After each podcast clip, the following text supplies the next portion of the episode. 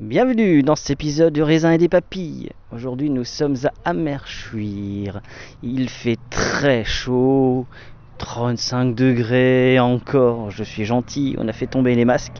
Nous allons passons- passer la journée avec des vignerons et des meneurs, mais nous sommes à la journée traction et chevaux, organisée par le domaine binaire. Bienvenue sur le podcast du raisin et des papilles, le podcast qui vous parle du vin et de l'art de vivre en Alsace. Le bon vin, celui que tu bois avec tes copains, celui qui te donne des émotions. Vous aurez aussi nos coups de gueule et nos coups de cœur. Ouh là là. On va faire le trou normand, le calvadis sous les graisses, l'estomac se creuse et il n'y a plus qu'à continuer. Ah bon? Voilà, monsieur. Oui. Mais que- comment on boit ça? Du sec Hum, Attendez. Moi c'est Mika, Moi, c'est Adrien. bienvenue dans cet épisode de raisin et des papilles. Non, Alors je suis avec Boris, je suis avec Boris. Euh, c'est quelqu'un que je voulais interviewer depuis longtemps. Déjà quand on était au domaine au Certeg, j'avais regretté de ne pas l'avoir euh, récupéré. Mais euh, parce que c'est alors euh, Boris, c'est euh, quand vous le croisez, il a toujours le sourire. Donc déjà ça vous- ça fait plaisir. C'est ton cheval?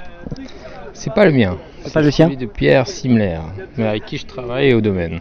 Alors Pierre Simler qu'on a déjà interviewé et euh, bah, euh, je sais pas si c'est à côté de son, interview. J'ai écouté son interview et euh, c'est un gars extraordinaire pour moi. Et c'est un peu, c'est un peu la, la- la belle rencontre parce que ça fait depuis au moins 10 ans. Depuis, en fait, j'ai travaillé, j'ai commencé dans un domaine qui avait des chevaux, le domaine Schlumberger, et j'ai tout de suite vu qu'ils avaient des chevaux, un peu sous- sous-utilisés, excuse-moi, domaine euh, Schlumberger, mais euh, je trouvais euh, formidable d'en avoir. Et à l'époque, c'était quand même assez rare dans le vignoble, et j'ai trouvé ça, je me suis dit, ça c'est évidemment ce qu'il faut pour la vigne, parce que je suis assez sensible au fait que l'homme, l'animal et la vigne sont, sont reliés, en fait. Et du coup, à ce moment-là, j'ai toujours rêvé de me dire, je vais travailler avec les chevaux. J'ai pas eu la chance de le faire chez Schlumberger, mais je me suis dit, c'est un truc que j'aimerais faire. Tout en ayant peur, parce que je suis euh, assez impressionné par ces grosses bêtes, et du coup, je me suis dit, euh, il va falloir du temps. Et, mais peut-être la meilleure manière de faire, c'est d'essayer de, rencontrer des gens. Donc, à la première édition de, l'attraction animale, je suis allé voir Hubert Osser, qui a son propre cheval, et je me suis dit, il faudrait qu'on fasse un truc quand même. Et c'est là qu'on a commencé à faire la première journée chez lui. Et c'était euh, pour moi l'envie un peu à distance de voir les gens en train de travailler avec les chevaux quoi. Et parce que je suis persuadé que malgré ma peur de l'animal, parce que je suis peut-être très sensible à très sensible donc tout cas impressionnable.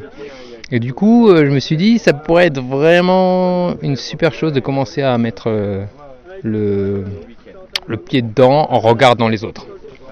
Donc voilà, euh, je sais pas pourquoi je tout ça, mais vraiment pour dire que euh, le cheval a toujours été, euh, depuis que j'ai commencé dans la viticulture, un, élément important et j'ai toujours rêvé de pouvoir l'utiliser. Et aujourd'hui, grâce à Pierre Simler, qui est prestataire au domaine Ostertag, on a réussi à faire une collaboration qui fait qu'il m'a formé. Je prends un de ses chevals et je travaille les vignes du domaine Ostertag avec un de ses chevals. D'accord, donc ça, ça répond à la question que je me posais dont je chevaux, sais. C'est chevaux, oui, c'est Euh, pas grave. Cheval, un chevaux. Bon, on a, j'avoue qu'on a ouvert quelques bouteilles, alors vous nous en voudrez pas. en même temps, cheval, un podcast qui parle de vin, et si on goûte pas les vins, ce n'est pas possible. Mais justement, c'est la question que je me posais, euh, donc au domaine Acertag, vous travaillez au cheval. C'est ça, ouais, on a, on a surtout sur les grands crus et sur des vignes qui ont un peu de, de mal, on régénère les vignes avec euh, le cheval. On s'est rendu compte que les vignes qui ont besoin d'être euh, revigorées, qui, peinent un peu, on, on utilise de manière thérapeutique. C'est un cheval qui a fait tomber son seau, c'est tout à fait normal. Voilà, on utilise le cheval d'une manière thérapeutique, c'est-à-dire qu'on on les ramène pendant 2-3 ans, on travaille le- la parcelle et puis après on se rend compte qu'elles revivent. C'est impressionnant d'ailleurs. Euh, je crois que t'es, si je me trompe pas, t'es chef de culture chez, euh, Oui. chez au domaine Acertag, mais euh, après, c'est quoi ton parcours euh, dans les vignes? Comment t'es arrivé aux vignes? Mon parcours il est un peu atypique parce que j'ai commencé par des études de, de théologie. Ah oui, ça c'est vraiment atypique. Donc je suis un peu, un peu, voilà, euh, je suis pasteur, diplômé pasteur aux États-Unis. Ah, ça fait classe. Oui, je trouve aux États-Unis ça fait classe, en France, je sais pas. Euh, aux États-Unis, ça fait classe. Non, et après, euh, je sais pas, après, je- quand je suis rentré en France, euh, j'ai décidé de. Après fait une année de médecine, euh, j'ai rendu compte que j'ai rêvé, quand j'étais petit, de travailler dans les vignes et j'ai eu la chance de faire une formation qui a été ouverte grâce Sch- domaine Schlumberger, qui vraiment m'a mis les, pieds à l'étrier. Et ils m'ont accueilli pendant deux ans en BTS Vitivino et c'est là que j'ai commencé. Et j'ai eu la chance à ce moment-là de rencontrer Pierre Masson qui a donné des, des, euh, qui est conseiller en biodynamie. Et euh, je pense que la théologie et la biodynamie sont reliées et ça m'a beaucoup parlé, ce qui fait que je suis euh, j'ai mis les pieds dès 2002 euh, en biodynamie et ça m'a parti avec les chevaux, enfin tout, un truc comme ça. J'ai eu la chance de travailler après au domaine euh, euh, qui m'a appris énormément sur. bah, pareil, Francis Doff, je l'ai vu travailler là-bas et c'est encore un, un lien au cheval. Après, j'ai eu un parcours, un passage chez Domaine Dice et maintenant je suis au, par- domaine Ostentag. En général, tu as, de bon goût quoi, dans le choix de tes domaines. J'ai eu la chance, on va dire, euh, de travailler dans des grands domaines ouais, et euh, d'avoir euh, toujours un- des esprits un peu envie de, de faire de la qualité. Donc, donc c'est vrai que je suis passé du nord, du nord de l'Alsace au sud progressivement. voilà. Pour toi, alors c'est une question que je pose toujours à des, à des, euh, à des vignerons, mais j'aime bien aussi euh, poser cette question à des passionnés. C'est pour, c'est quoi pour toi un grand vin d'Alsace? Un grand vin d'Alsace, pour moi, il a besoin d'exprimer une, euh, une énergie, en fait, pour moi. Et il faut que l'énergie soit en corrélation avec le sol, avec l'homme et avec la plante. Et euh, enfin, il faut que la plante exprime tout ça, quoi. Et euh, c'est pour ça que pour moi, euh, l'animal est indispensable, parce qu'il faut pouvoir relier les trois entre l'homme, la terre, et donc ça veut dire son respect, Euh, respect de la plante, c'est-à-dire la toucher, passer du temps dedans, et l'animal, l'animal qui est lui un élément indispensable pour moi, pour la fertilité évidemment, mais, euh, mais pour la présence en fait. Je, trouve que la présence, euh, on, le sous-estime, la présence de l'homme et la présence de l'animal dans les vignes.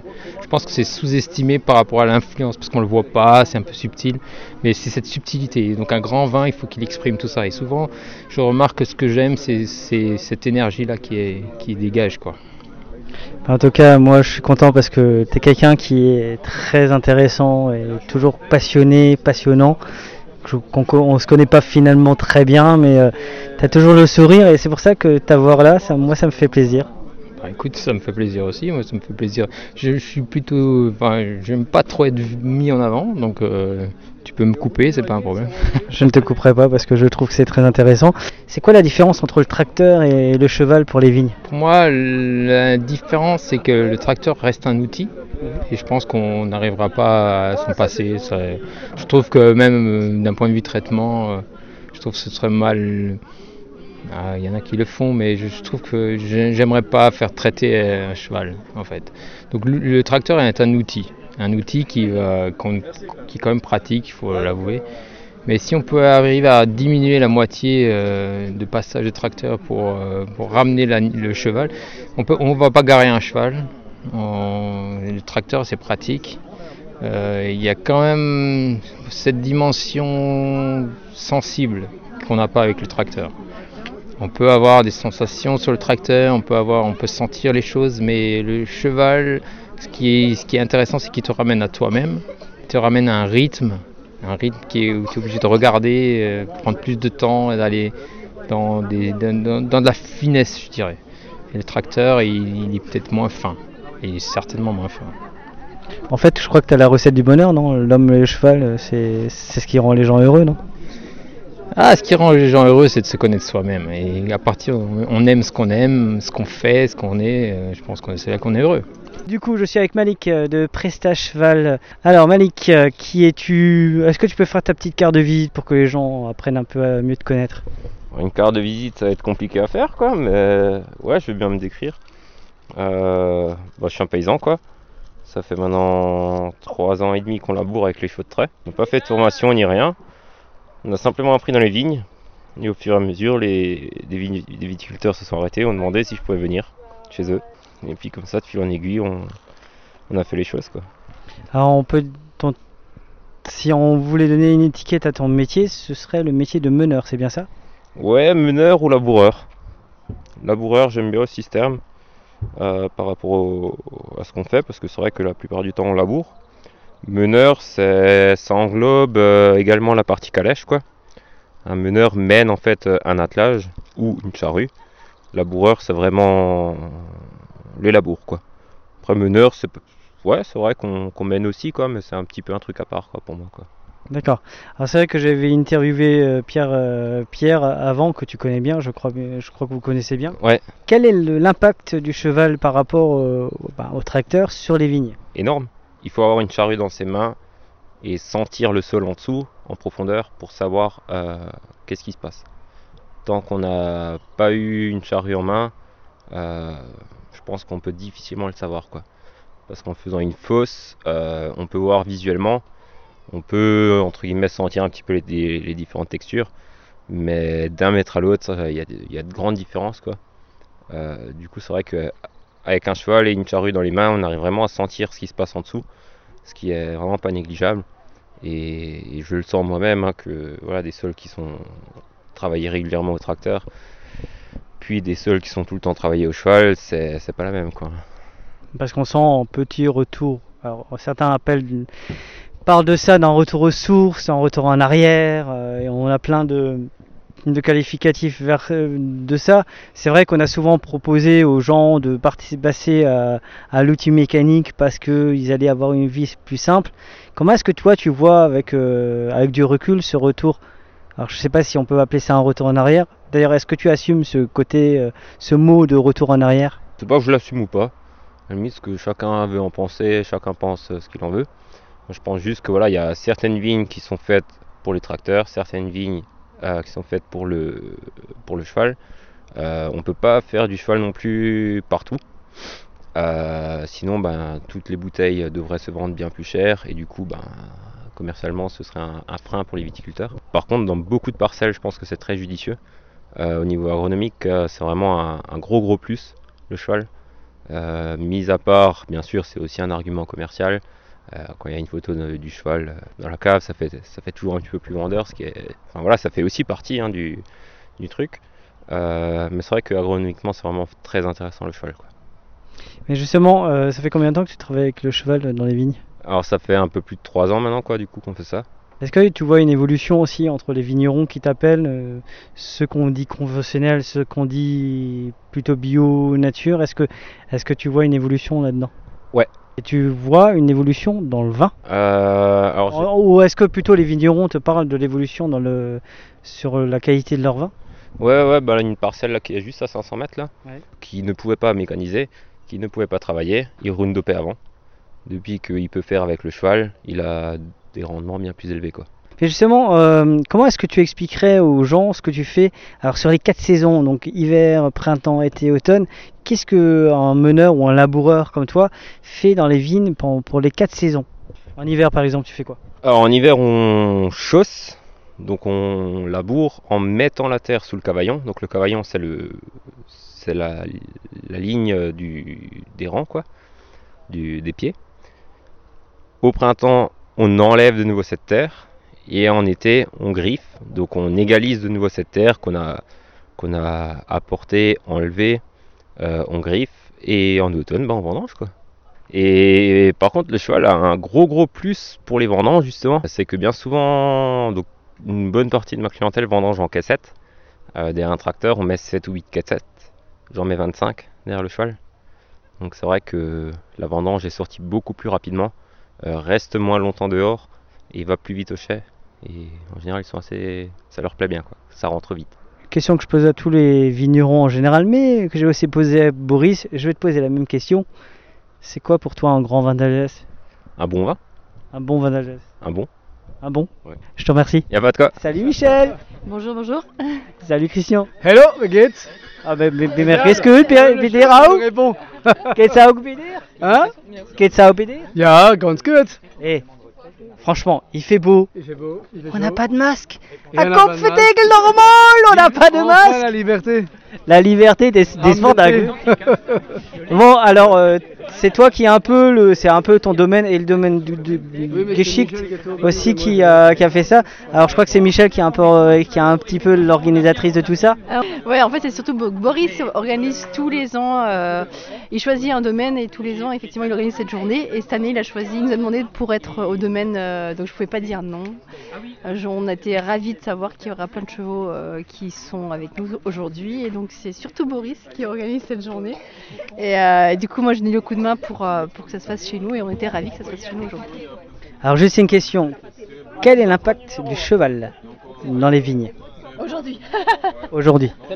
Est-ce que, est-ce Là, que, euh, là, je suis dans la merde parce que je, parce que je vois que c'est beau, parce que euh, ça confirme ce que mon, mon- mon ressenti de, de remettre l'animal au- au- dans, dans- dans- dans le cœur du fonctionnement de, de- de nos vignes. Et même si euh, Pierre Aïché fait une bonne partie de nos grands crus, euh, c'est vrai que c'était en mode prestataire, en, mode un petit peu euh, à moitié assumé. Et, quand j'ai vu Michel gérer le cheval et, et labourer la rangée, c'est vrai que ça, c'est touchant.